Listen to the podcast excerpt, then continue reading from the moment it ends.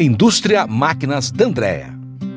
Em 1917, Francisco D'Andrea foi contratado para trabalhar na Bepenteado e Companhia, sob a direção de Trajano de Barros Camargo.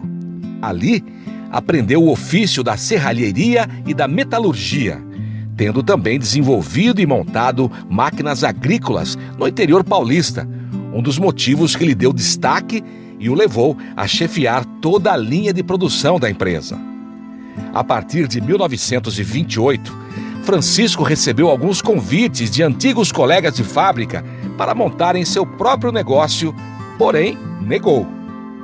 Contudo, em 1932, por incompatibilidade profissional com a nova gerência técnica de alemães, contratados por Maria Teresa Silveira de Barros Camargo, após a morte do marido, Francisco D'Andrea saiu da máquina São Paulo.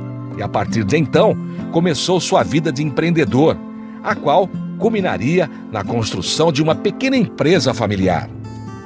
Com o crescimento das vendas, devido à modernidade e à eficiência dos maquinários construídos para café em 1934, Francisco se juntou com seus irmãos Donato e Salvador, criando o embrião da máquina da Andréia.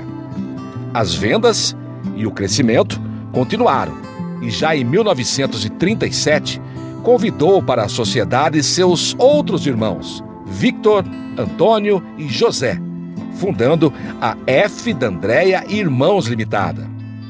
Entre as máquinas produzidas estavam aquelas para o beneficiamento de cereais e para a fabricação de papel, papelão, entre outros.